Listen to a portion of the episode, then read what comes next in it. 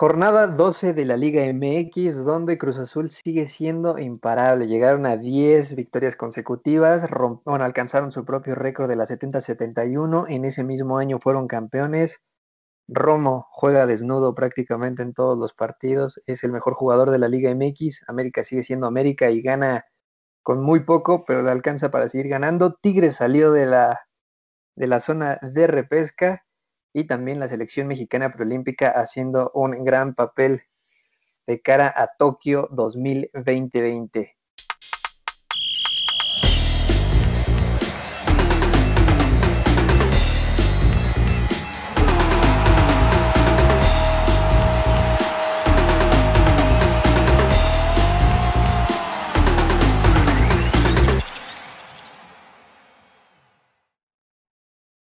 Bienvenidos a este ¿qué? capítulo 75 de Baloneros. Soy Sergio Pavón y hoy tenemos un eh, capítulo con eh, bastantes temas por hablar y antes de meternos de lleno en la Liga MX y más adelante en la selección mexicana, saludo con muy poco gusto porque me molesta todo el tiempo estar teniendo que defender a los futbolistas que no son del América. Guille, ¿cómo andas? ¿Qué onda? ¿Cómo están? Buenos días. Este, pues aquí la verdad es que dando batalla. También para mí es algo molesto siempre tener que estarme defendiendo tanto de Hugo como de Checo y tener que estar defendiendo a mi equipo, pues porque parece que piden muy poco a otros equipos, pero, pero al América no. Entonces aquí vamos a ver qué tal se arma el debate. Hugo, la farsa Zamora y aficionado a la farsa de Pumas, ¿cómo estás? Eh, muy bien, Checo. Ahí ya el dinerismo nos empieza a meter de nuevo a zona de repesca. Marcó Dineno y Checo y Guille lloran toda la semana. Yo no sé qué zona de repesca habla si están como en el lugar número 15, pero bueno, vamos a meternos en lo que sí importa, en el equipo mejor de México, en el que mejor juega, en el que tiene a los mejores futbolistas, el que tiene el mejor entrenador, guapo, inteligente, ajedrecista, como muchos lo quisieran, que es la poderosa máquina que, a pesar de que quisieron acribillarlo, y en el Estadio Azteca, Milton Caraglio casi, casi puede empatar a Cruz Azul, pero quedaron 3-2 con un Luis Romo que es brillante y fantástico. Pues sí, la verdad fue, fue un, este, un, buen, un buen partido. Eh, fue algo cerrado, como bien lo decías, fue, fue un partido cerrado. Este Cruz Azul sigue dando igual el, pues el resultado y pues vemos ahí a Checo y por allá todos los cruzazulinos muy, muy, muy emocionados. Ya van, me parece, 10 partidos, ¿no? 10 partidos al hilo que ganan. Este, y la verdad es que no se puede negar que Cruz Azul sigue jugando excelentemente bien. Este, si bien a mí me parece que Luis Romo, más allá de que Checo lo ve como o sea, literal lo podría poner en la portería y él, y él tiene fe en que lo haría excelentemente bien. Luis Romo es uno de las, para mí es el elemento fundamental de Cruz Azul, la verdad, este, eso no se puede negar. Y pues también Atlas sigue dando, sigue dando batalla. La verdad es que a mí me sorprende mucho que Atlas, este, pues no, no haya bajado ese punch que trae porque lo veíamos en torneos anteriores que medio agarraba una buena rachita, pero tantito se le complicaba, se le ponía un, equipo que, venía jugando bien y, y pues perdía y, y, todo se iba para abajo, pero la verdad es que Atlas sigue dando una buena, dando buena pelea. Y pues nada, solamente eso, acepto que Luis Romo es un elemento fundamental y para mí es el elemento fundamental de la máquina para esta buena racha pero de ahí a que Checo podría ponerlo incluso de director técnico y lo haría excelente, Seguramente lo haría eh, bien. tengo mis reservas. Pues mira, podrán ser tus reservas, pero los números de Luis Romo lo avalan como uno de los mejores futbolistas. Empezó siendo defensa central, pasó a la contención y todavía en el partido ante Atlas salió atrás del cabecita Rodríguez. Se mandó tres asistencias, es el mejor futbolista de la Liga MX. Y además jugó 25 añitos, alcanza todavía para llegar a Europa, ¿no? Sí, yo te lo dije hace un momento que, que Luis Romo ya, para mí estaba, es el mexicano que está en la liga, que neta sí ya tiene que salir a Europa, eh, tiene calidad de sobra, pero en verdad de sobra, tiene un pie súper educado, no es la primera vez que le vemos esos trazos. Me duele aceptarlo, me duele reconocer que uno de los jugadores del Cruz Azul sea tan bueno, pero es que aparte está fuerte el, el desgraciado y no, o sea, e, en realidad hace todo bien, tiene buen disparo, sabe pisar área. Remata de cabeza. Remata de cabeza, te defiende, te pone casi trazos de 40 metros y son casi asistencias de gol. Y o sea, ¿qué no hace bien Romo? Para mí es el mejor, o sea, para Guille no, pero para mí sí es el mejor jugador de la liga. Sinceramente, no hay otro jugador en cuanto a calidad y, funcionamiento como tal, y a lo mejor que sea tan trascendente para su equipo como Luis Romo. O sea, para mí, sí, Romo se sale ya de, de, la calidad de la liga. Siento que sí es un jugador, en verdad, un jugador que tiene que ya estar en Europa. Eh, tiene mucha razón en eso y que se sale del molde en general del futbolista mexicano. No le gusta tanto eso de burlar y tener como la posesión del balón, sino es más de recibir y ver a quién puede, con quién puede descargar luego, luego el balón y eso es un factor muy fundamental para que él pueda tener esa visión de campo y se convierta en el futbolista que Guille no admira. Pero bueno, Guille, después de 10 victorias, ya, pasaron ya pasó la parte más complicada del torneo. Cruz Azul ya nada le falta cerrar con Pumas, con América y otros tres equipos, pero en sí son los, los partidos fundamentales que le quedan.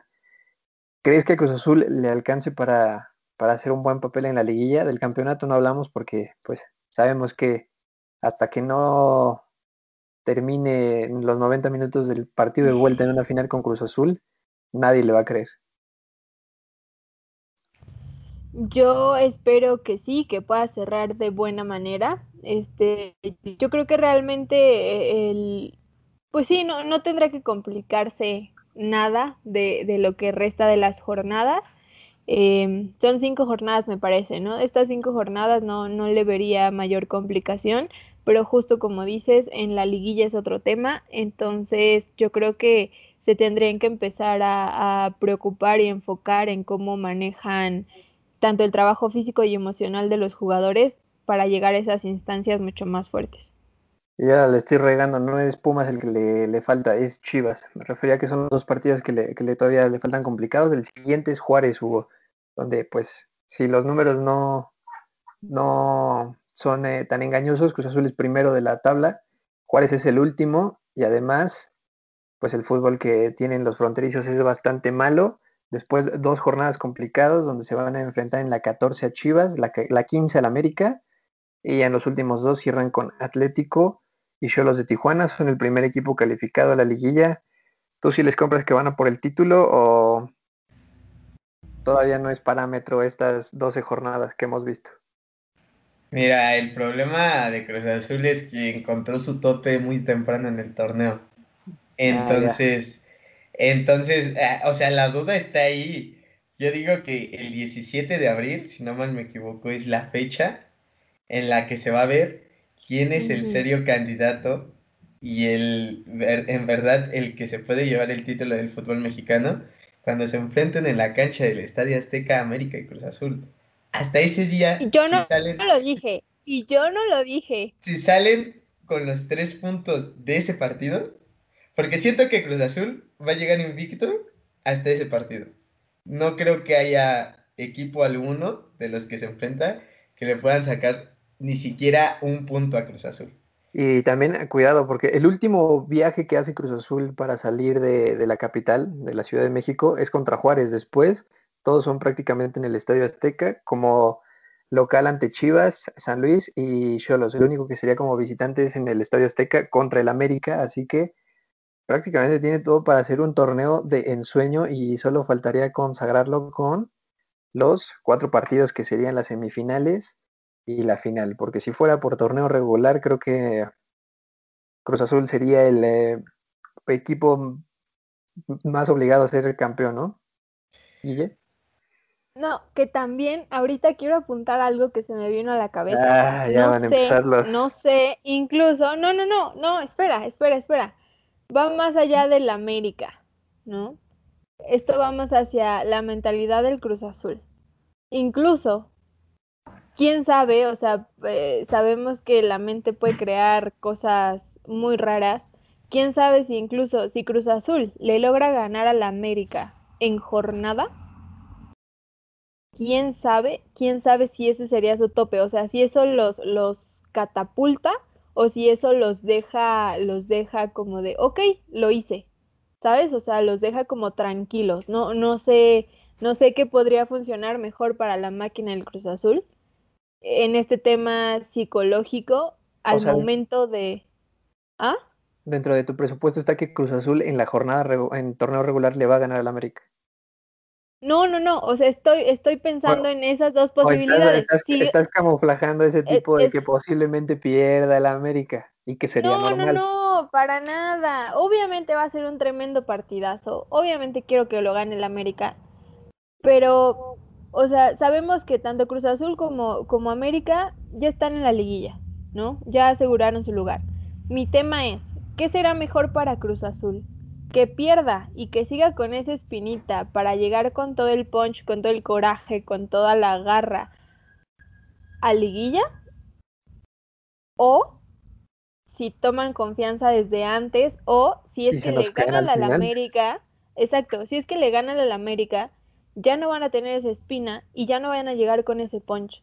Entonces, quiero dejar esas posibilidades en la mesa. ¿Qué será mejor para Cruz Azul? No lo sé no jugar contra el América, eso sería lo mejor. ¿Qué? No jugar contra el América, eso sería lo mejor. Sí, creo que sí sería lo mejor para ustedes, pero somos inevitables. ya nos volvimos locos aquí. ¿Cuál, es, eh, ¿Qué pronóstico le, le, ves en estos últimos cinco partidos, Hugo Zamora, Cruz Azul? Pues como te lo dije, sacando el juego de, la América, para mí va a tener salto positivo Cruz Azul. Por ahí a lo mejor a mí, a mí en lo personal, por el bien de Cruz Azul me gustaría que perdiera el invicto antes de enfrentar a la América, porque creo que si pierde el invicto, en liguilla les va a afectar más. O sea, si, ves a un Juárez mejor que Cruz Azul o a Chivas mejor que Cruz Azul. No, o sea, es que bueno, esos partidos como que siempre a los primeros lugares o cosas así terminan siendo los que le terminan rompiendo la racha. Esperemos que no. Te digo, o sea, yo por lógica incluso veo saldo de 5 de 5 para Cruz Azul. O sea, sinceramente, ah, para mí... Sobre los inevitables. Sí, para mí es favorito Cruz Azul ante América, sinceramente. No por molestar a Guille, simplemente Cruz Azul juega muchísimo mejor que América. O sea, sí siento que están un escalón arriba de, Monterrey y América de lo que juegan. Bueno, de Monterrey como dos. Pero, pero sinceramente Cruz Azul tiene que terminar, si se puede, el torneo invicto. Pero me gustaría que no lo hiciera así porque si se caen en liguilla, el golpe va a ser más duro y no sé si se puedan reponer de perder el invicto en liguilla. Pues Cruz Azul, la realidad es que está jugando bien y ha aprendido a manejar el final de los partidos y ya no le han sacado los, los resultados. Y al final eh, también el aficionado de Cruz Azul está encontrando un alivio en que en los últimos 10 minutos ya no son un calvario y ya no es estar en el filo del asiento mentando madres porque Cruz Azul no sabía manejar ese tipo de partidos. Al final Atlas le regalan un penalti y bueno, ya lo demás pues va a seguir siendo anecdótico que tengan 10 eh, victorias si es que no logran hacer eh, pues los partidos importantes que van a hacer conseguir un título. Además, Atlas tenía todo para ponerse por eh, encima de San Luis en la tabla del cociente, no lo logró, San Luis perdió, también Atlas, las cosas siguen iguales y en caso de que no logren darle la vuelta a esto, van a tener que pagar una multa y además estarían afuera de liguilla y dejando una racha de ocho partidos sin perder, Cruz Azul se la rompió y ahora sí, Guillermina, expláyate hablando del América que jugó en contra de Mazatlán y si quedan 1-1, tampoco nadie dice nada, ¿eh? Pues no, o sea, es que, pero no quedaron 1-1, quedaron Ah, mira, mira, ya empezamos a buscar pretextos. o sea, no, la verdad es que fue un buen partido, a mí me gustó, eh, como lo veníamos diciendo desde antes, nunca sabes qué Mazatlán te puede tocar. Eh, y el Mazatlán que le tocó al América fue un Mazatlán que tenía ganas de ganar, que tenía ganas de, de defender su casa.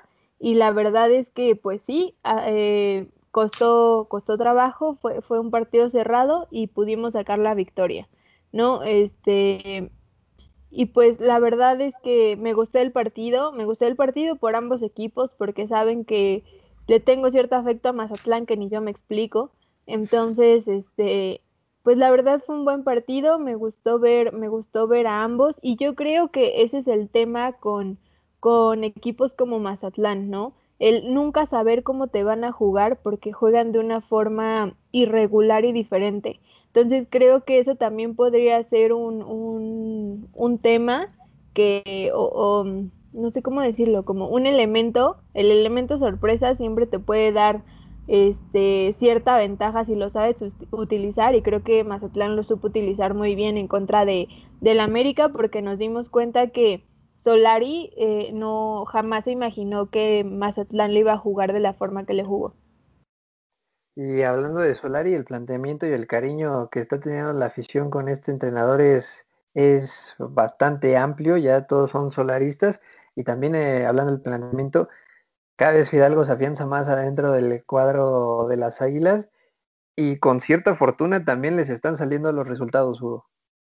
Sí, la verdad, o sea, digo, no podemos menospreciar al América, va de segundo lugar, trae racha invicta sin el partido por el que toda la afición llora americanista contra el Atlas serían líderes generales.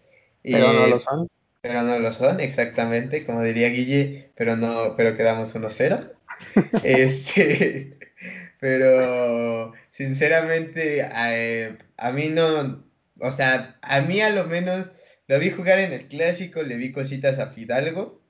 Dije, a lo mejor es buen pasador, un jugador promedio creo que español ahí que, sabe jugar con el balón.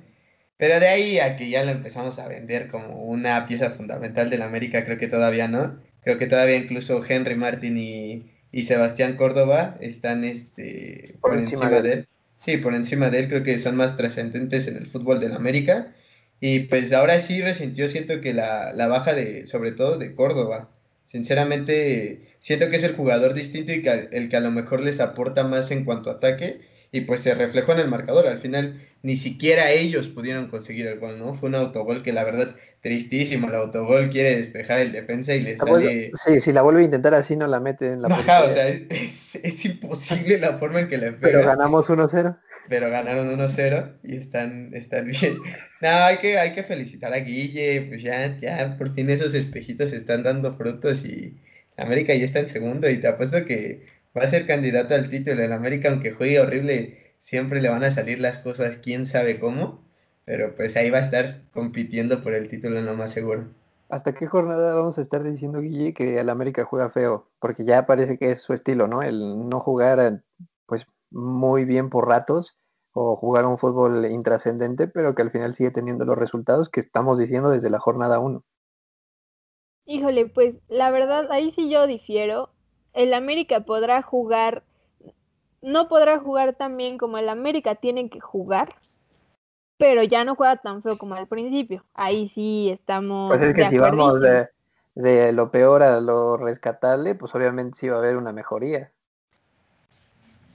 Pues claro, o sea, sigue, sigue en este, en este tema, o sea, como sea, se ha ido con, todo y bajas, con todo y fechas, este, en las que, por ejemplo, ahorita no tiene a Córdoba, etcétera, eh, yo creo que se ha ido manejando bien. Eh, ha mejorado, ha mejorado el juego del América, sí, lo notamos. Incluso como decía Hugo, Fidalgo ya se ve ahí, o sea, ya se ve como ciertas cositas, ciertos destellos del América. La verdad es que, pues, yo creo que un, un estilo de juego bien afianzado no lo vamos a ver hasta el siguiente torneo que ya se cumple un torneo completo con Solari, pero la verdad es que yo como americanista o como aficionada no, no puedo decir que estoy inconforme porque sí, justo como decía, no, no están jugando precioso, pero cada vez juegan mejor y siguen dando resultados, ¿no?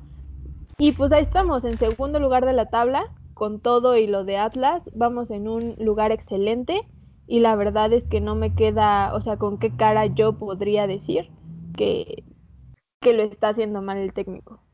Hubo de los últimos partidos que le quedan a América son Necaxa, Tigres, Cruz Azul, Toluca y Pumas. Eh, por los nombres de los equipos posiblemente no sea lo más cómodo eh, quitando a Necaxa, ¿sí los ves como segundos en el torneo o van a cerrar un poco más abajo en la, tabla general? No, yo siento que América va a cerrar como segundos. El, el Cruz Azul se va a afianzar del, primer, del primer lugar antes de la última jornada. Siento que ahí en el partido en el que ellos se enfrentan, ahí se va a definir el liderato y creo que ya ahí para mí Cruz Azul va a agarrar un colchón para, para afianzar el liderato pero América va a estar compitiendo. O sea, neta, América no lo puedes dar por muerto nunca. Lo conocemos en liguilla, es el monstruo de la liguilla, sinceramente. Nunca sabes qué América te puedes encontrar en liguilla, si el que eh, un desconocido que juega en el tapatío los elimina, o aquel América que puede remontar, que puede remontar cualquier otro marcador. Eh, puede, o sea, Cabezazo de Moisés. Ajá, exacto, o sea, no sabes en qué América te vas a encontrar, entonces sí hay que tenerle respeto a la América, sinceramente. Y eh, te apuesto que hoy cualquier equipo que entre a liguilla, si le dices a un equipo que se quiera enfrentar, al equipo que menos se quiera enfrentar, creo que antes de Cruz Azul o, o sea, al equipo que nadie se quiera enfrentar en liguilla es, es al América, y más de Santiago Solari. Siento que el técnico sí les ha ayudado a mejorar en funcionamiento. No sé, ya también te compraron con el solarismo. No, no, no. O sea, siente que juega igual que con el Piojo, nada más que le salen los resultados, pero pues la verdad la idea del técnico es muy buena. O sea, no, no es futbolísticamente, pero pues ha inyectado ese ADN europeo, ¿no? Que dicen tener. Y pues, o sea, hacen cosillas que por ahí en el fútbol europeo son normales y aquí lo vemos como la gran maravilla. Pero, o sea, a lo menos es un técnico que al final de cuentas mm, sí le, no le gusta tanto los reflectores aunque se los den todo el tiempo, pero, o sea, está haciendo su chamba y al final de cuentas creo que ha, apartado este, este tema de las televisoras con el América. Pues sí, ¿no? Ya vemos que América tiene más fútbol que Sky, ¿no? Y antes era al revés, Sky tenía más fútbol que el América. Este, Guille, ya para cerrar el tema de las poderosas águilas de, de Coapita la Bella, ¿qué equipo tiene mejor plantilla, Cruz Azul o América? Mejor plantilla. Híjole. Por el silencio ya me imagino la respuesta. No, no, no, estoy, estoy analizando. Híjole, sí está complicado. Oh, hoy el Shaggy Martínez es más que Jorge Sánchez, ¿no? Híjole. Está complicado. ¿Tú con cuál te quedas? No, pues, o sea, de empezando línea por línea del cuadro titular. En la delantera no es, América no tiene un delantero como Cabecita Rodríguez. En el medio campo creo que ahí se van con, Pedro Aquino. Este, pero es que del otro lado, es que el problema es de, es que, ajá, el problema de que pongo a Romo, o sea, lo pongo en pues la las Tres, las tres líneas puede jugar sin problema alguno y además lo metemos Pero no puede jugar al mismo tiempo de, de tres posiciones. Pues no, pero mágicamente es el que te comienza la jugada en su propia área y llega a rematar al, área contraria. Mira, si pongo a Romo de, mediocampista, pues creo que es claro. O sea, mejor mediocampo también lo tiene Cruz Azul. Y en la defensa tienen al Cata, al Cata entonces no puedo defender. pero también está Pablito Aguilar. Sí, pero, exacto, pero es que también si estuviera Bruno Valdés, pues ahí se emparejarían las cosas. Guille, pero, no está. Creo que en la portería sí le gana a Chuy Corona totalmente en América y pues en banca creo que tiene muchísimo más plantel Cruz Azul. Entonces, por ende, diría que, Cruz Azul tiene, tiene muchísimos más, más jugadores de calidad en este momento. No sé si en un futuro los jugadores de América puedan despertar. Yo también le doy esa al Cruz Azul. ¿Cómo, esperaste la respuesta de Hugo solo para que no saliera de tu boca que Cruz Azul es mejor? Pero está bien. Nos veremos el 17 de abril con el resultado. Nos vemos. Yo, yo estoy ansiosa por ver ese partido, te lo juro. nada más porque no caen los patrocinios, si no ya estaríamos aquí apostando a camisetas y volviéndonos locos, ¿no? Pero bueno, América va a seguir estando en segundo sitio por mucho tiempo, a mi parecer. Le saca prácticamente siete puntos al tercero y cuarto. Entonces se ve difícil que lo puedan mover de ahí. El único cambio que podría existir sería entre la máquina y América, así que ya veremos. Mientras tanto, Mazatlán seguramente va a estar en la repesca. Hay un equipo medio raro que por momentos te puede asustar o o puede que, sea un trámite y lo goles. Y de ahí nos pasamos, Hugo, con tus poderosos Pumas, que maldita sea la hora en que se ponen a jugar fútbol estos, estos güeyes. Es aburridísimo ver un partido de Pumas. No, cuál aburridísimo. Tenemos espectáculo asegurado. ¿No viste el bar? El bar fue un espectáculo en el partido. En esta, en esta jornada, ¿cuántas veces el bar ha hecho más que Dinero y compañía dentro del terreno de juego. Pues mira, jugamos. cuatro? Jugamos con dos en el campo, ¿no? Porque. No, o sea, es que es lo que comentaba yo, o sea, se quejan del VAR, sinceramente. Sí, el primer gol que le anulan al, al Atlético de San Luis está mal anulado. O sea, es un error de Talavera garrafal. Pero los otros dos sí están bien, o sea, digo, los anula bien, uno es fuera de lugar y el otro es mano, que regularmente pues las manos en ofensiva todas se marcan. Y la otra es un fuera de lugar apretadísimo, que para eso está el VAR al final de cuentas. Ah, para, eso sí. O sea, para sancionar Pumas en contra, eh, para sancionar penaltis en contra de Pumas, ¿no? No, y aparte, o sea, el penal de, Atlético de San Luis también es justo. O sea, el, jugador va con la mano estirada, entonces no puedes ir a cubrir el balón así. Es y lo pues mismo que está diciendo que no era penal en contra de cuando jugaron Cruz Azul y Pumas. No, pero la de, la de Cruz Azul Pumas es otra cosa. O sea, la de Cruz Azul sí, nada, porque te duele más un resultado que el otro. No, no, no, pero ahí para mí, o sea, el de Cruz Azul Pumas se pudo marcar, se pudo no marcar. Para mí no era penal, pero pues también, o sea, sí existía la duda ahí de Johan Vázquez. Siento que es más colmillo del jugador de Cruz Azul.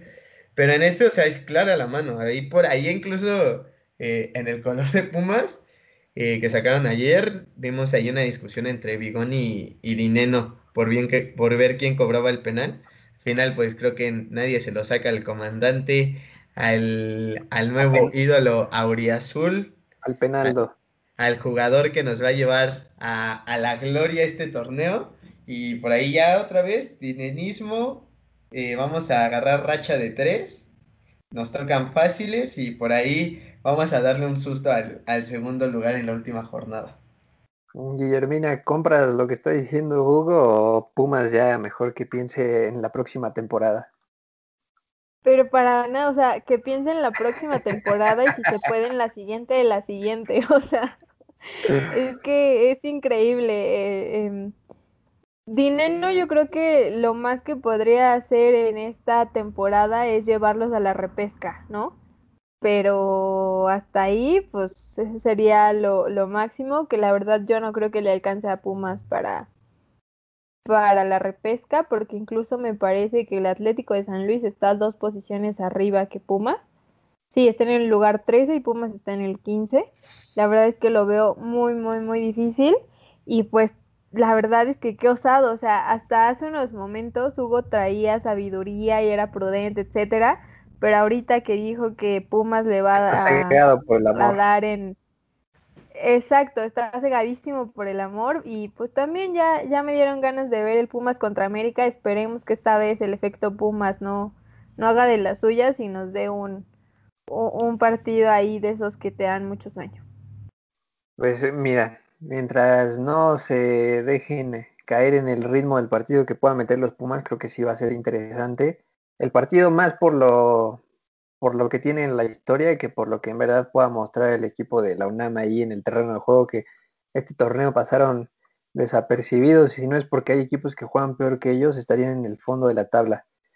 Y Hugo, también eh, tomando en cuenta lo del cociente, a San Luis le quedan partidos bastante complicados. Va a cerrar difícil eh, el torneo va de visita a Monterrey y de visita a Juárez, dos partidos seguidos, luego recibe a Puebla, viaja a la Azteca para enfrentar a Cruz Azul y luego recibe a Pachuca, que también se está enrachando en victorias. ¿Los ves ah, descendiendo o ves a Atlas ya pagando los 120 melones de pesos? Híjole, es que ahorita que mencionaste todos estos equipos, o sea, a todos los pongo como favoritos por encima de, del Atlético de San Luis. Eh, creo que el único que podría ahí estar parejón sería contra Pachuca o contra FC Juárez, esos dos partidos.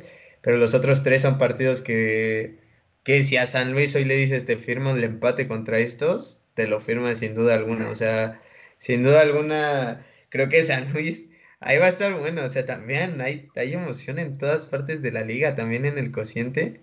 Vamos a poder ver quién se salva quién ofrece su, el, al ansiado, eh, al lugar 13 su pase directo a repechaje, ya que pues obviamente si uno de ellos... Seguramente uno lo va a tener que, que ceder.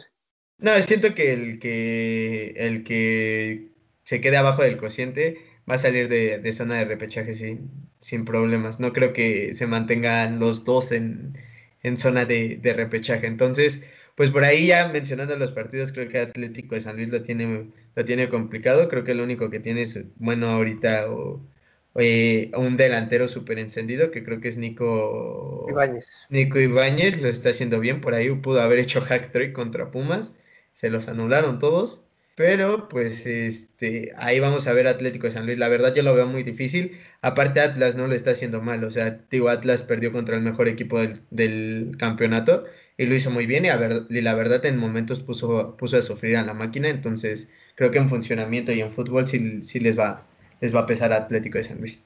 Ahora, Guille, igual sin salirnos de este tema del descenso a Atlas, le queda enfrentarse a Cholos a León, ambos como locales, viajan a Mazatlán, regresan para jugar ante Chivas y cierran visitando a Necaxa. El calendario se oye más tranquilo y con el ritmo de juego que traen, podría parecer que se quedarían arriba de San Luis en el descenso. Podría parecer, y la verdad es que como dices, como vienen jugando, yo creo que no tendrían que tener ninguna complicación pero de todas formas la verdad es que la incertidumbre la tienen y no se va a poder quitar hasta que pues hasta que jueguen la última jornada em, no sé no sé o sea contra Tijuana ya vimos que Tijuana ahorita no está metiendo metiendo mucho las manos eh, contra León la verdad es que es el único que yo veo un poquito difícil y también podría ser contra Mazatlán, yo no se los daría, no, no les daría el partido por completo porque ya vimos que Mazatlán te puede dar sorpresas, pero obviamente contra Guadalajara y contra Necaxa sin problema alguno. Entonces yo creo que van a estar en serios problemas y tienen mucha presión los jugadores y el club en sus hombros. Pues Pumas ganó con un penalti que si no se marca tampoco pasa nada y si el VAR no lo ayuda, San Luis pudo haber hecho más. Mientras tanto, los Pumas aterrizan en el sitio número 15, Hugo, con 12 puntos. No sé de dónde sacas que van a poder meterse a la, a la repesca. Y mientras tanto, San Luis está en el sitio 13 con 12 puntos. Y de ahí nos pasamos a uno de los partidos más emocionantes y vibrantes que tuvo esta jornada. Porque Toluca no le pudo sacar la victoria a Puebla y además en los últimos 10 minutos hubo cuatro goles, hubo. No, partidas ahí en la bombonera mi Ormedios por fin demostró, alzó la mano. Yo estoy en el barco de Ormeño desde que nació. La conocí antes de la, la conocí antes de la I-League. Aquí estos humo de Checo y de Guille se suben al barco de mi Ormeño como si, como si lo hubieran conocido desde hace mucho, pero aquí andamos en el barco de Ormeño desde hace mucho. Y en verdad, qué buen partido. Qué buen partido, pero qué mal jugado defensivamente. Y sobre todo ¿no? Sí, por ambos. O sea, es increíble que Toluca con 10 no le pudo sacar los tres puntos de local. O sea, creo que hasta el minuto, si no mal me equivoco, 54 el partido iba 2-0. O sea, eh, con uno más para Toluca, con un jugador de más. Y la verdad, tristísimo también lo de eh, Alfredo Saldívar. Qué portero tenía. Qué portero tenía Pumas, eh. La verdad, terrible su posicionamiento, no sale a cortar balones. En un gol de Puebla está mal ubicado, el jugador de Puebla saca un balón llorando y termina incrustándose en el arco. No, tristísimo lo de, lo de Saldívar. Y, por ahí, pues bien Puebla, ¿no? Al final de cuentas creo que aprovechó las cosas. Eh, Omar Fernández, si no mal me equivoco, la verdad, qué jugadorazo es. Tiene regate, tiene desequilibrio. Por ahí le hace una jugada en el segundo o tercer gol de Puebla impresionante manda el centro y, termina rematando el jugador de Puebla, pero la verdad Puebla ya es cosa seria y, por ahí nosotros no nos bajamos del, barco de, mi pueblita. ¿Y Puebla ya alcanzó su tope o todavía le falta por demostrar en la Liga MX? Pues yo creo que todavía le falta por demostrar. La verdad es que lo hemos visto jornada a jornada, siempre nos sorprende de mejores maneras. Y pues ahorita, o sea, este tremendo partidazo que dio contra Toluca, la verdad es que estuvo tremendo. Empató a Toluca tres veces, o sea, eso no, no es algo fácil, menos al Toluca que veníamos viendo en este, en este torneo. Em, yo creo que también a Toluca le está afectando mucho el que no esté Rubén Zambuesa en la cancha. Entonces, este, pues ya ahí podemos, podemos confirmar que, es un elemento fundamental de, de los Diablos. Y, y, pues Puebla, o sea, no, no deja de levantar la mano, no deja de estar presente.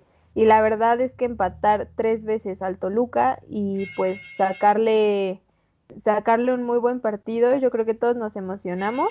Fue, fue algo muy, muy padre. Y también, este, sí, la verdad es que terrible lo de Saldívar.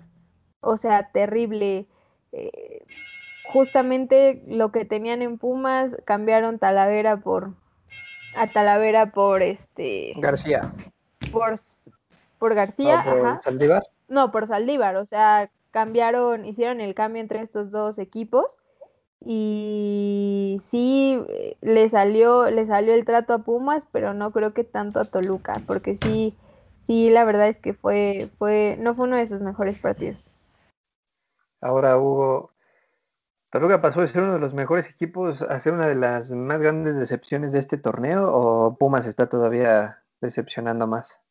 Nada, pero ve, qué, qué coraje trae todavía eh, de aquella semifinal. Yo sé que estás traumado, amigo, pero este, nada, Toluca, pues creo que recordó que el anterior torneo jugaba pésimo, eh, para mal, para mala suerte de los aficionados de, de los Diablos, pues lo recordó y se dio cuenta que a lo mejor era pura suerte lo que tenía a inicios de, del campeonato y pues por ahí ya, ya está mostrando el verdadero Toluca que es.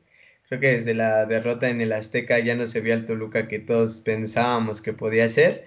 Y ahora sí hay que empezar a remar. A lo mejor no sale de, zona de liguilla, pero le va a costar, le va a costar a Toluca la verdad llegar. Pues Toluca sigue estando, bueno, más bien está en quinta posición, 19 puntos. Y podría ser una sorpresa que si se salía de la zona de liguilla, aunque hay que revisar sus próximos partidos. Se enfrenta a León como visitante, todavía contra Monterrey, donde se podrían estar disputando ahí el cuarto sitio.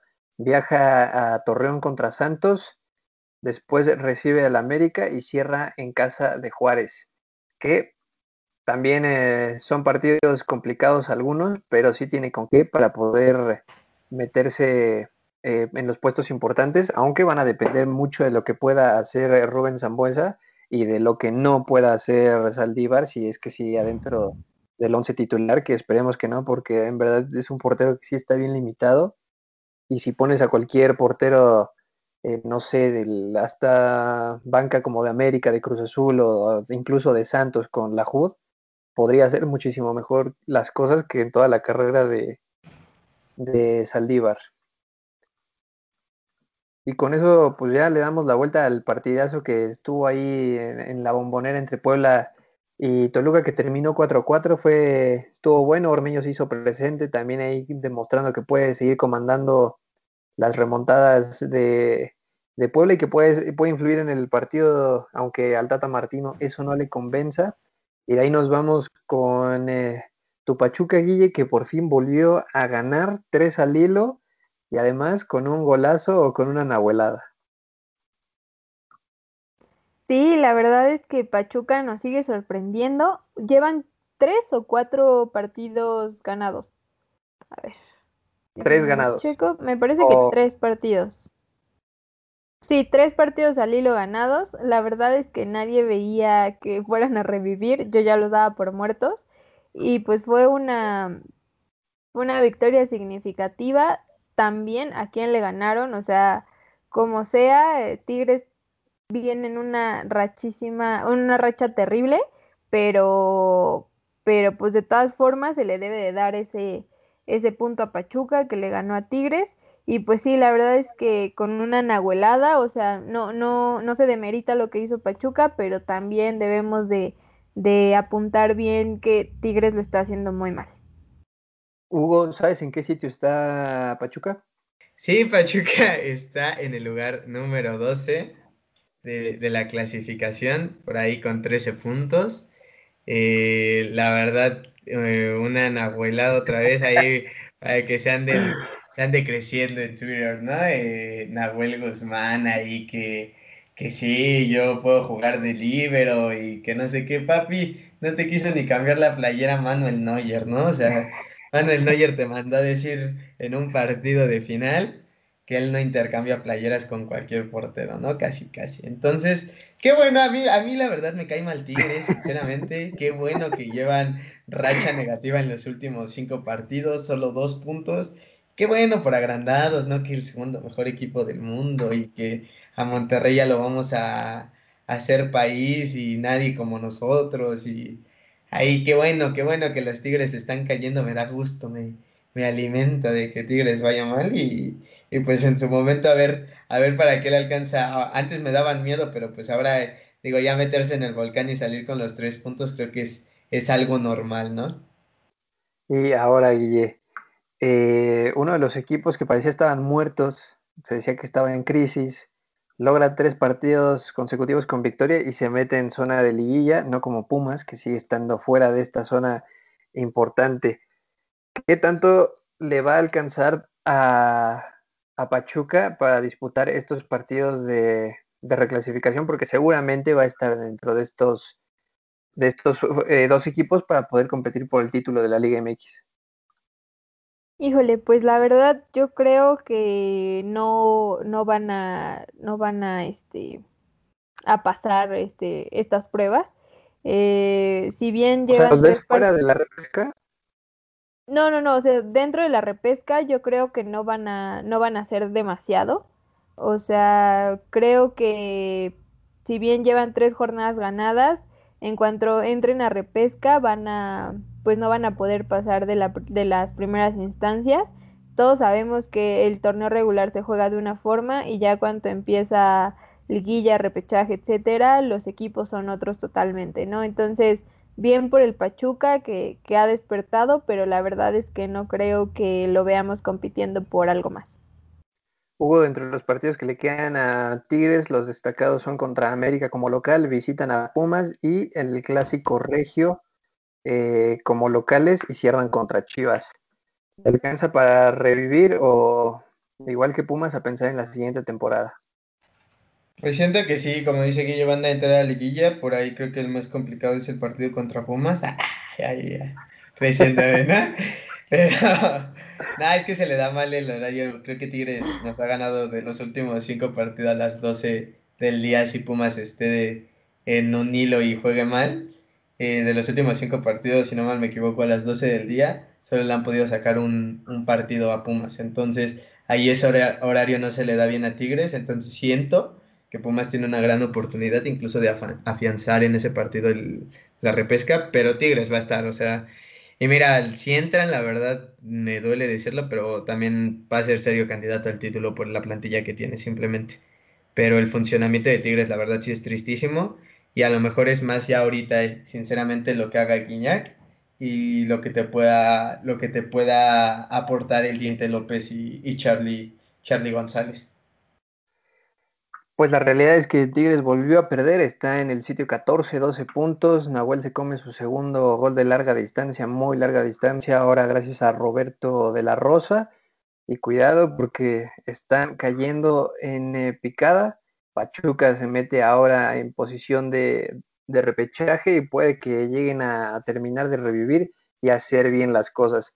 Y de la Bella Irosa nos vamos a Necaxa, Aguascalientes porque en un partido de sotaneros, prácticamente los dos últimos de la tabla, se enfrentaron en Necaxa contra Juárez Guille, un partido también lleno de errores que al final el que menos cometió fue el que se terminó quedando con los tres puntos.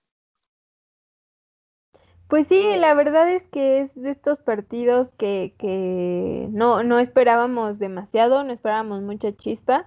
Eh, como dices, fue, fue, fue un compendio de errores y el que menos se, equivocó ganó. Eh, anota Ian González, que me parece que también de los, de los goles que tiene Necaxa ha sido el que más tantos ha anotado, si es que no me equivoco. Y pues, ¿qué decir de Juárez, no? O sea, yo creo que está, está hasta un poco de más en este momento clavarnos en su funcionamiento, en los jugadores, etcétera, porque es lo mismo que hemos venido diciendo desde, desde hace rato. Eh, incluso también, pues la verdad es que yo esperaría que si nos vamos por plantilla o por jugadores, que Juárez le hubiera dado un poquito más de, de pelea a Necaxa, pero la verdad es que pues sabemos que más allá de los, o sea, más allá de la plantilla que puedan tener, es el rendimiento, es la exigencia de, de, los mismos jugadores y pues aquí se ve el resultado, ¿no? Necaxa se lleva, se lleva una victoria que, que la verdad es, es, bueno para ellos. Eh, justamente, pues como dices, de sotaneros, ahorita Juárez está en el 18, Necaxa en el 17, con solamente por un punto, entonces la verdad es que le vino bien este, este resultado a Necaxa. Hugo, los dos estrenaron técnico, Memo Vázquez reemplazó al profe Cruz y eh, Luis Sosa le, se metió en relevo del el profe Tena. ¿A cuál de los dos crees que puedan hacer un mejor eh, papel? Eh, digo, son la, la, misma baraja, reciclados todos con un, un currículum que ya todos conocemos y que al final siguen siendo entrenadores que no lograron trascender tanto en el fútbol mexicano. No, siento que, que, Guillermo Vázquez va a hacer muchísimo mejor papel que Sosa con, con, Juárez. O sea, siento que Vázquez siempre agarra estos equipos y los, los hace jugar bien. Eh, lamentablemente ahí creo que, que Vázquez eh, hubiera cambiado su historia de, de, director técnico, su trayectoria, si no tuviera ese eh, capítulo triste aquella anoche en el Estadio Azteca si, en ese capítulo creo que hubiera sido un, un gran director técnico porque ah, igual que Lirini, ¿eh? o sea, por ahí está, eh, fue lo mismo que Lirini, entró de, de, técnico interino con Pumas y la siguiente temporada lo sacó campeón. Y de ahí se va, se va a Cruz Azul, que pues bueno, o sea, es, es, son cosas del fútbol lo que, lo que llega a pasar, pero siento que, que Guillermo Vázquez lo va a hacer mucho mejor. Además, ya conoce lo que es, creo que dirigirá a Necaxa y no creo que, se, que, que, le vaya tan mal. Incluso por ahí Necaxa yo digo que las últimas jornadas va a estar compitiendo por, por amarrar repechaje. Pues estaría bastante soñador, creo que alguno de los dos pueda meterse en, el, en la repesca, tomando en cuenta que están empezando su proceso prácticamente al final de este torneo. Jugaban mal y juegan, eh, bueno, podrían haber jugado peor. Juárez no, la, la, verdad no se le vio un buen funcionamiento. Todavía Darío Lescano se dio el lujo de fallar un penalti que pudo haber nivelado las cosas. Y en el minuto 90, en el agregado, es donde Ian González mete el gol. Así que, pues eso te habla de lo que fue el partido, ¿no? Cerramos sí. el tema. ¿Eh? No, no, adelante, adelante. Que no. Cerramos el tema con Necaxa y pues ya para darle prisa y poder meternos con la selección mexicana Cholos eh, recibió a Querétaro y se llevó una goleada a los gallos blancos del Piti Altamirano, Guille.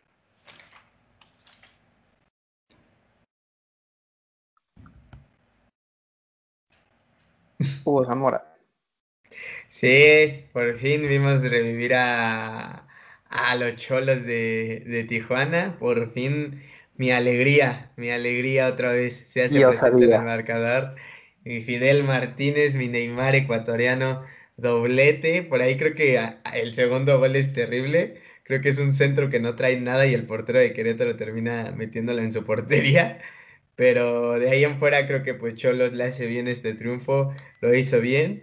Y los del Piti Altamirano que en verdad me causa mucho, mucho problema el hecho de saber qué equipo va a ser el que voy a ver eh, de Querétaro. Si el que compite, el que no, el que de repente es goleado el que de repente, eh, el que de repente sí le compite a los grandes, eh, pero a los chicos eh, o, a los demás bajo promedio de la liga termina pasando como esto.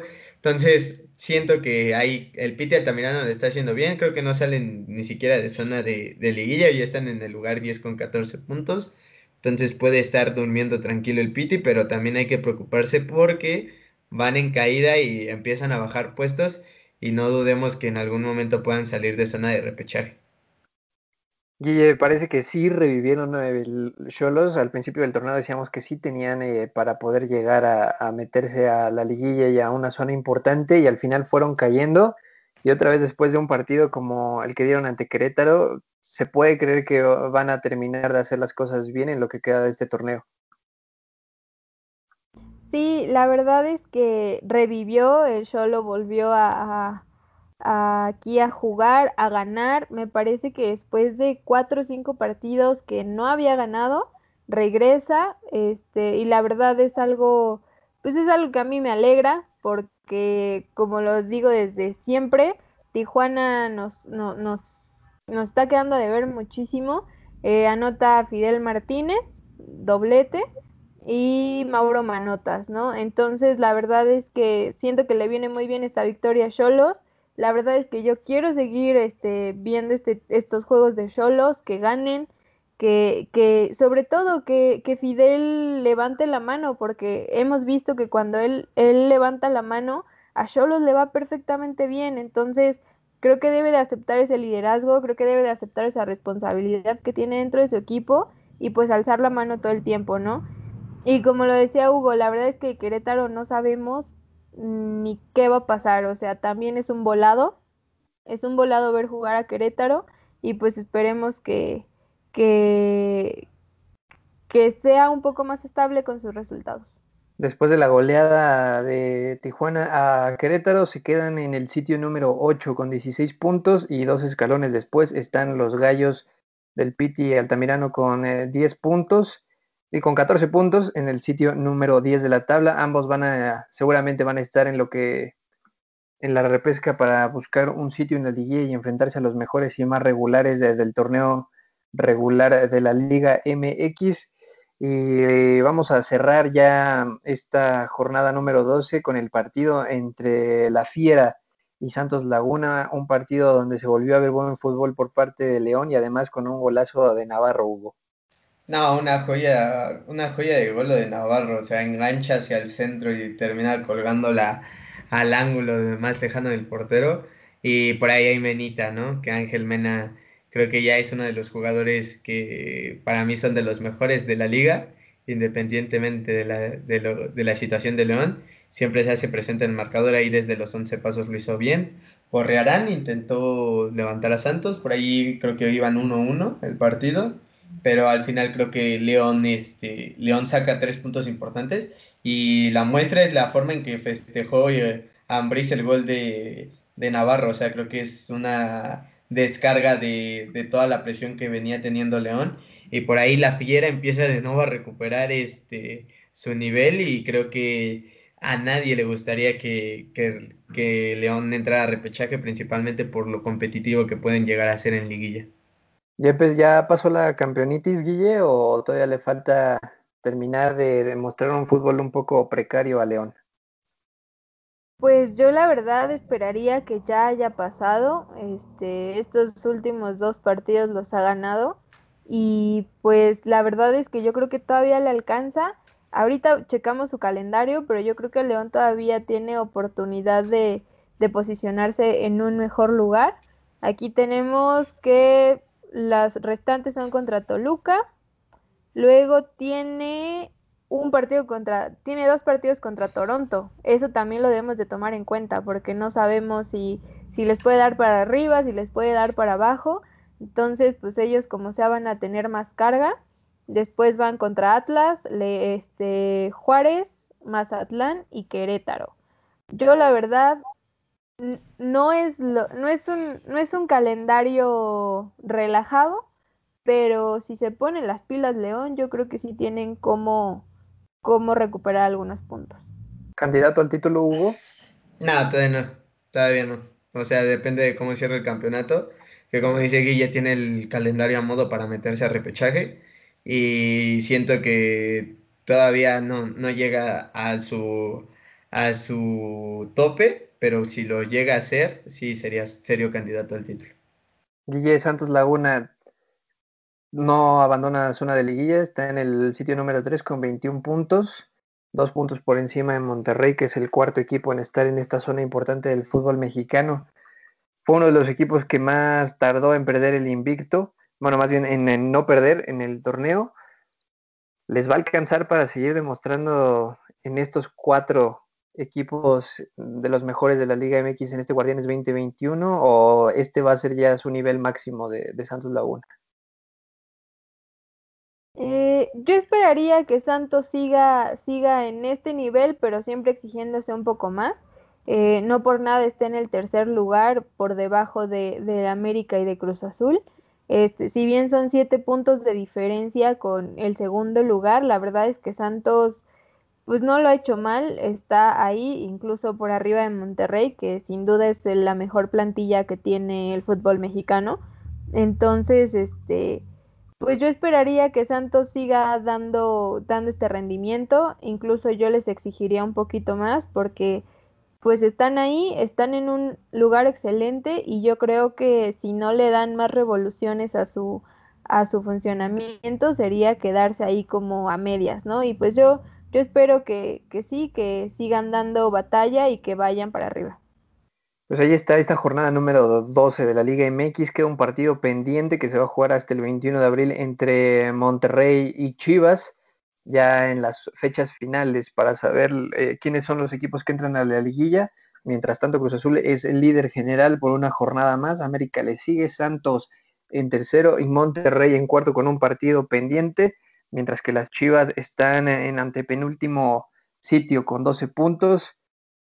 Y va a estar bueno el cierre de jornada en los, en los primeros sitios y en los últimos, dependiendo de quién se pueda ir al descenso, pagar la multa, mantenerse en primera división y también esperando a lo que pueda hacer Cruz Azul. El partido de Monterrey y Chivas está, eh, se reprogramó por los seis futbolistas que prestaron a la selección olímpica. Y hablando de la selección olímpica, Hugo, ilusión a tope o simple trámite el partido ante Costa Rica y República Dominicana?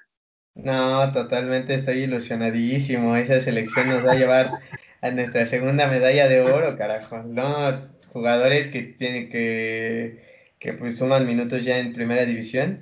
Sinceramente, o sea, tengo seguridad en la defensa ahí con mi Johitan Vázquez, que es un jugador que ojalá ya después de todo esto aceptes que tiene calidad para en algún momento saltar al viejo continente, defensa zurdo, y por ahí el mediocampo también está muy bien comandado por, por Charlie, que es un jugador para, mí de cualidades tremendas, lo vimos en el segundo gol contra Costa Rica, cómo se la deja ahí de pechito a Córdoba, y el mismo Córdoba, que para mí es la figura de la selección, es el jugador distinto, y si JJ Macías no no recupera su nivel, sin duda alguna.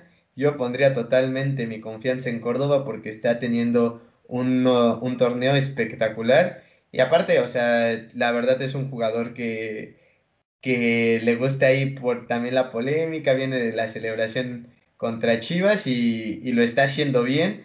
Eh, es un jugador que cae bien al final de cuentas y también Alexis Vega, que yo les dije en selección, va a ser otra cara diferente de la de Chivas y aquí sí corre, aquí sí lucha y hasta mete goles. Guille, eh, qué semana para Sebastián en Córdoba, ¿no? En el eh, Clásico Nacional fue el mejor futbolista en el terreno de juego, hace gol, festeja como, como Lionel Messi y luego todavía se queda en Guadalajara y hace funcionar a la selección mexicana preolímpica de una manera espectacular que hasta los futbolistas de Chivas les da para poder eh, ponerlos a brillar en el terreno de juego. Sí, la verdad es que ha sido una semana tremenda para Córdoba. Eh, yo creo que también este, se, sintió esa confianza que necesitaba o que, porque últimamente en las últimas jornadas de, partidos con el América, la verdad es que lo, lo, mucha gente sentía que, que Córdoba no hacía todo lo que tenía que hacer yo creo que con el gol que metió en el Clásico Nacional se dio la confianza necesaria para poder estar ahorita así en la selección proolímpica. Pues tenemos en el primer partido contra República Dominicana, anotó triplete y en este último partido que fue contra Costa Rica, este anotó otro gol. Y pues la verdad es que ha sido una muy buena muy buen desarrollo, lo hemos visto perfectamente bien y sí, o sea, justo como dices, eh, yo creo que tanto a Córdoba como a Vega les viene muy bien estar en esta selección con este grupo de personas y pues yo espero que, sigan así. Hugo, ya nada más que el, el, partido del grupo A, el último entre México y Estados Unidos. Los dos están clasificados a las semifinales. ¿Quién se queda en primer lugar del grupo y prácticamente poniéndolo como líder de este grupo sería candidato a tener uno de los boletos para los Juegos Olímpicos? Pues siento que el preolímpico está totalmente diseñado para que dos selecciones representen a, a, CONCACAF totalmente y es Estados Unidos y México. Y el primero del grupo va a ser México, creo que lo, lo mencionabas hace ratito, a lo mejor le, Estados Unidos sí tiene calidad en cuanto a plantilla, pero lamentablemente los jugadores importantes de la selección estadounidense no están para este preolímpico. Entonces creo que México la tiene de ganar totalmente. Es el mejor equipo del, del torneo y siento que va a entrar de primero y se, incluso se va a llevar el torneo con, sin ninguna duda.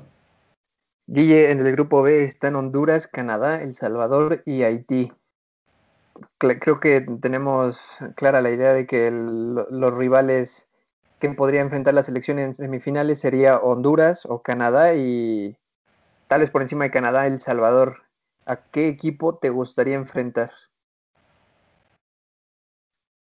Híjole, ¿a qué equipo me gustaría enfrentar? Yo creo que Ayer la verdad es que vi un poquito del partido Honduras contra El Salvador, también un tremendo golazo que hubo por ahí, eh, pero yo creo que nos podría quedar mucho más a modo a la selección mexicana el enfrentarnos contra Canadá.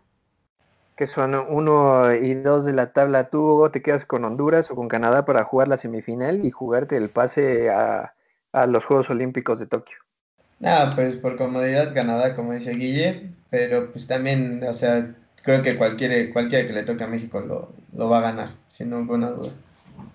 Y también en este mismo mes de marzo, Hugo, está la gira eh, europea que va a tener la selección mayor, con una lista donde podrían faltar algunos nombres importantes.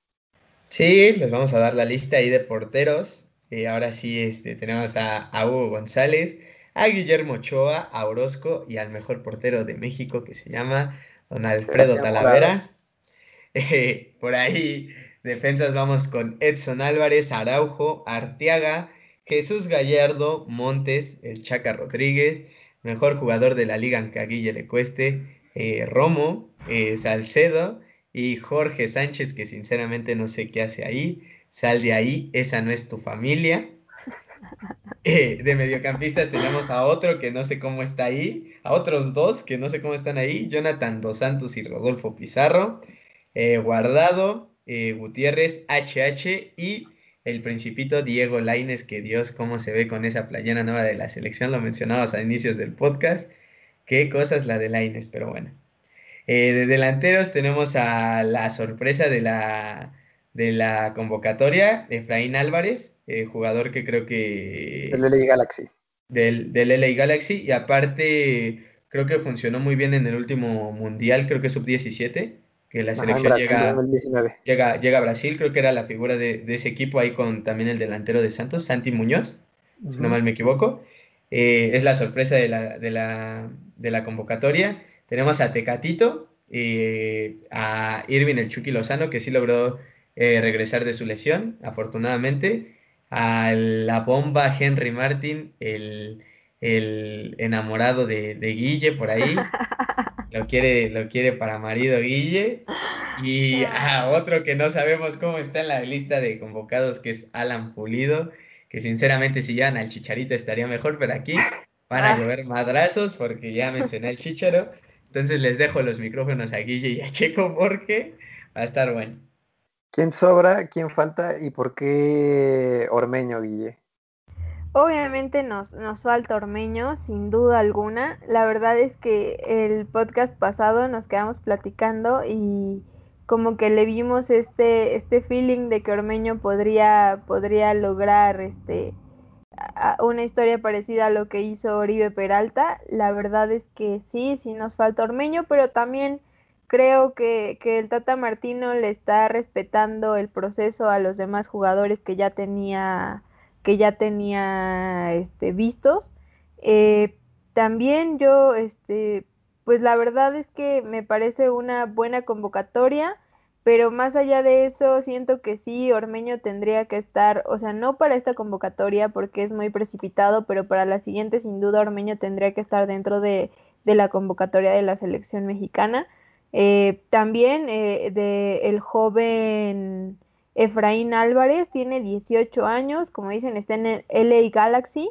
Y pues yo creo que esto es más en, en aras de, de ver como, de probar jugadores mucho más jóvenes para que la selección pueda ser sostenible en un futuro, justo para que para que no pase como ahorita, que, que pues es, con la lesión de, de Jiménez, la verdad es que ahorita nos quedamos sin, sin delantero, o sea, estamos ahí por allá a la deriva, pero yo creo que sí son medidas que se toman en aras de que la selección mexicana en un futuro no se quede como ahorita estamos, con con ciertas carencias porque pues nuestro delantero se, se lesionó.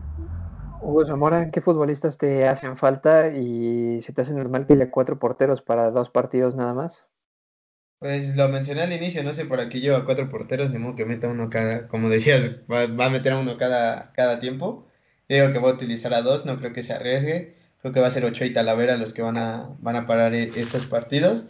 ¿Y quién me falta? Pues sí, Ormeño. Creo que Ormeño hubiera sido una gran opción, como lo dijo Guille.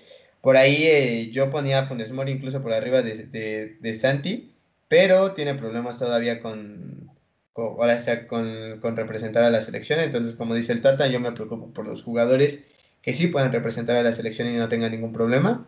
Entonces, pues Funes sale, sale descartado. Y pues sinceramente creo que es una convocatoria justa. Por ahí Alan Pulido siento que sale sobrando, al igual que Pizarro y Jonathan Dos Santos. En general, ¿no? Todos los de la MLS. Sí, o sea, digo, yo lo decía de broma, pero sinceramente, o sea, muchos aquí se enojan, o los dos se enojan. Pero sinceramente, si llamas a Alan Pulido, si llamas a Jonathan, o incluso a Pizarro, que sinceramente para mí está al mismo nivel que Javier Hernández, pues a lo menos llevar a alguien que a lo menos sabe lo que es meter goles y creo que lo hace mejor que Alan Pulido, sinceramente. Pero creo que ahí totalmente la delantera va a ser Henry Martin, bueno, el delantero central, nadie se lo va a poder sacar eh, o incluso habilitar a, a Lozano como, como delantero, pero sinceramente creo que pues, sí, obviamente hace falta Jiménez y como dice Guille, es tristísimo porque sin Jiménez en la cancha, me cuesta decirlo, pero sí se le se antoja un panorama difícil para, para Qatar 2022. Y ahora, Guille, sin salirnos del tema de Ormeño, el Tata decía que necesitaba un futbolista que influyera en el juego y que tuviera más, bueno, que su promedio de goles fuera más amplio, porque 6-7 te los hace cualquier futbolista en el, en el planeta como delantero. Y eh, veía unas cifras y Ormeño en el año lleva más de 13 goles y Pulido tiene 7 goles jugando en una liga de menor nivel como lo es la MLS. Los defensas de la MLS son una fiesta. Seguramente ponemos Ormeño ahí y te firma 20 sin problema en un año futbolístico. ¿Crees que sí sea por este tipo de cuestiones de que no te da juego en equipo y, o que en verdad no tenga el gusto por llamar a, Ormeño, sabiendo que va a ser un futbolista que no va a tener más allá de competir uno o dos partidos con la selección mexicana? Híjole, yo creo que es más por la premura, ¿sabes? O sea, porque realmente Ormeño eh, e, es un es un talento nuevo, es un talento que antes no, no, no se había puesto en el panorama. Y yo creo que ahorita el Tata está tratando de llamar a las personas que ya había visto desde antes y que si bien no están teniendo la mejor racha, pues igual les quiere dar el beneficio de la duda, pero la verdad es que yo espero y creo que va por ahí.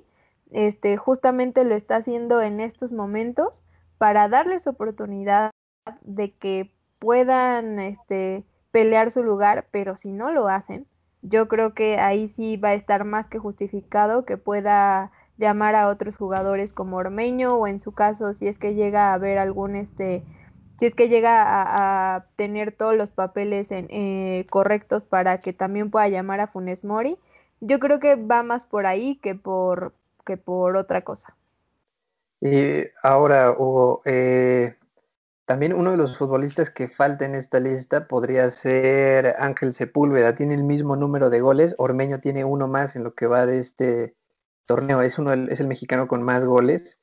Y si tomamos en cuenta el año futbolística en goles y asistencias, está en, eh, como primer lugar Henry Martin con 17, después Sepúlveda, y luego continúa Ormeño. Luego ya están José Macías, Luis Romo, y por ahí alguno que otro que esté en Europa como el Chucky Lozano.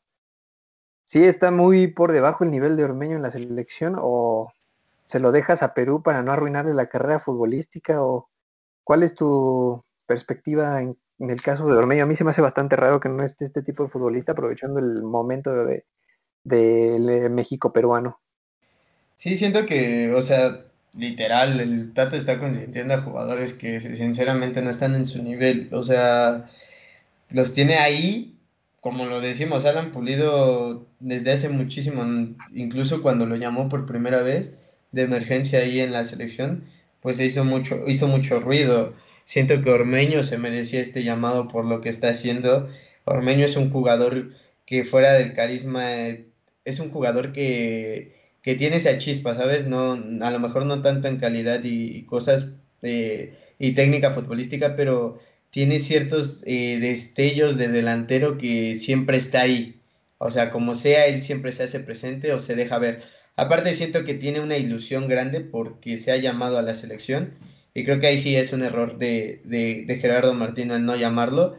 Y también decías de Ángel Sepúlveda, creo que cualquiera de estos dos tenía muchísimo más merecido su llamado al, a la selección que, que Alan Pulido y Rodolfo Pizarro, sinceramente. O sea, cualquiera de los dos lo pudo haber hecho mejor. Y eh, sé que respeta el ciclo, pero también hay que decir que en ese ciclo hay muchas, muchos jugadores que sinceramente no viven su mejor momento y, y se les tiene que dar prioridad a los que en realidad sí viven un momento bueno. Porque al final de cuentas es eso, el fútbol es de momentos y si hoy Ormeño te está firmando tantos goles como decías en un año y Alan Pulido apenas puede hacer siete, pues ahí se contradice el Tata Martino, ¿no? Que dice que cualquiera puede marcar siete, pues sí, pero Alan Pulido está en una liga de mucho mejor, menor calidad y sinceramente creo que cualquiera de estos dos podría marcar muchísimos más goles en la MLS sin ningún problema. Pues ahí está el eh, máximo goleador mexicano del Guardianes 2021, Santiago Ormeño, con siete goles más que Pumas. No está contemplado por eh, el Tata Martino para estar en esta gira europea en donde se van a enfrentar este sábado a las 2 de la tarde en contra de Gales. ¿Cuál es tu pronóstico, Guille Meléndez? Obviamente, la verdad es que yo creo que le ganamos a Gales. Este, va a Goles de pulido, cómo no, vámonos. Claro que sí. No, la verdad yo sí pienso que podemos ganarle a Gales. Este, yo esperaría, no por mucho, por un gol máximo, pero sí le doy la victoria, le doy la victoria al tricolor. Tú, el Puma Zamora. Nos vamos a arriesgar, voy hasta dar anotadores, por ahí vamos a ganar 2-1. 2-1. El triunfo nos los va a dar, nos los va a dar Dieguito Laines. Pues mira, ya estamos empezando a soñar y a imaginarnos cosas chingonas. Después, el martes 30 de marzo, Costa Rica en contra de México, Guillermo Meléndez. Sí, aquí sí yo esperaría que igual gane el tricolor, pero esta vez sí por unos dos, tres goles. Hugo. Sí, va a ser goleada del tricolor. Nos vamos a despedir de esta gira, mini gira, eh, con triunfo del tricolor ahí por más de tres goles.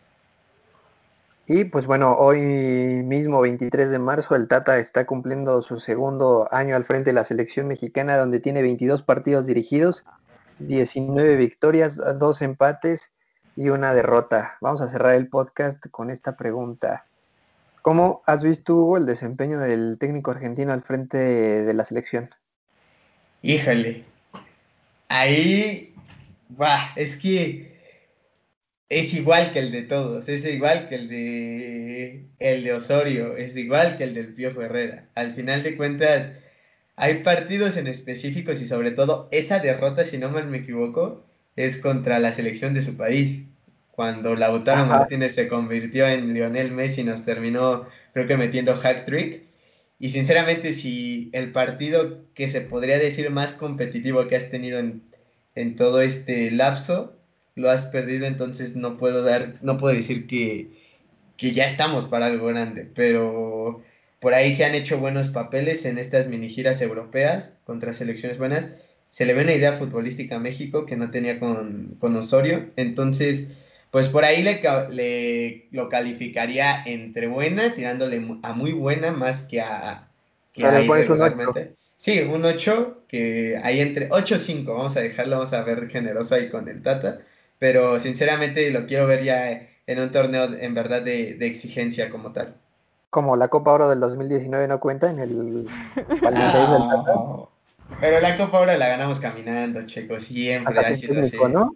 Sí, hasta sin técnico ahí con Raúl Jiménez, cuando Raúl Jiménez era banca del Benfica, la llegamos a ganar, entonces no hay ningún problema. y Guille, misma pregunta.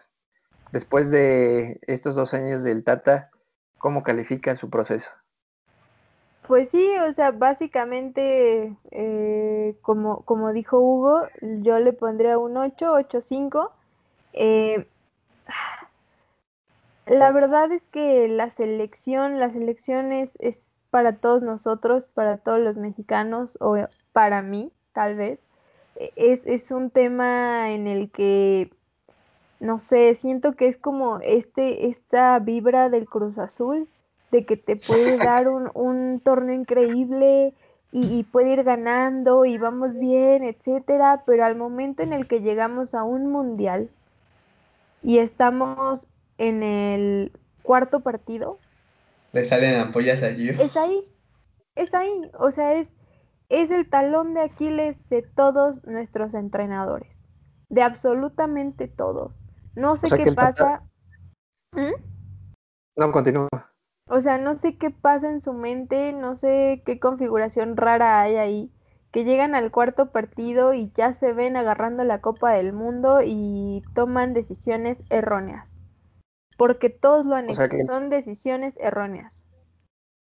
Entonces, ¿el Tata no nos lleva al quinto partido? Yo quiero ver qué pasa con el Tata en el cuarto partido.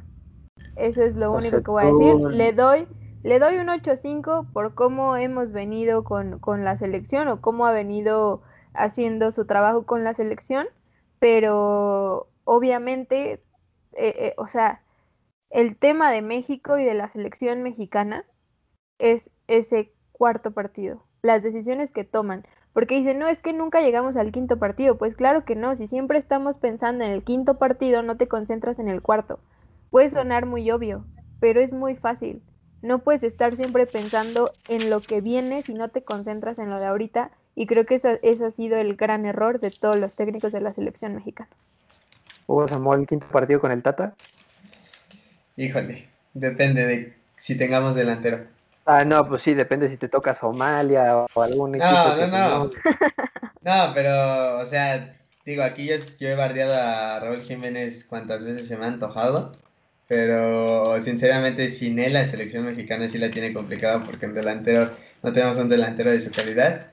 Entonces, por ahí creo que es lo que va a pasar, depende siento que Chucky y, Tecatito van a tener que dar el mundial de, su carrera, entonces me va a arriesgar y voy a decir que sí, con el Tata Martino vamos a llegar al quinto partido. Un poco meditada la, la respuesta, le pensaste de más, ni tú sabes qué dijiste para decir que sí llegaba. sí llegabas al quinto partido, ¿cómo de que no? Con gol de Santi Ormeño. Pues ahí está, amigos, lo escucharon aquí en el eh, nuevo episodio de Baloneros. Gracias por llegar hasta este punto. Saben que vamos a estar en contacto en nuestras redes sociales. Guille, gracias. Y tenemos descansito por la jornada FIFA que vamos a tener en esta semana. Sí, pues gracias por llegar hasta acá. Este, síganos en todas nuestras redes sociales, vayan, coméntenos. Y sí, justo tenemos un descansito ahí por, por la fecha. Y pues ahí vamos a estar checando qué nuevo contenido vamos a subir. Tenemos algunas ideas y pues queremos empezar a hacer el piloto para que estén atentos. Hugo Zamora, si tienes ganas de trabajar, pues nos estaremos viendo aquí para hablar de la selección eh, la próxima semana. No, creo que sí, aquí las ganas de trabajar siempre están, ¿no? De trascender, de imaginarnos cosas chingonas, diría mi chicharo. Y pues sí, ahí les tenemos una sorpresita ahí, una buena idea de Guille y pues esperamos nos escuchamos la próxima semana. Muchísimas gracias amigos, nos vemos y escuchamos la próxima semana. Yo soy Sergio Pavón y esto fue Baloneros.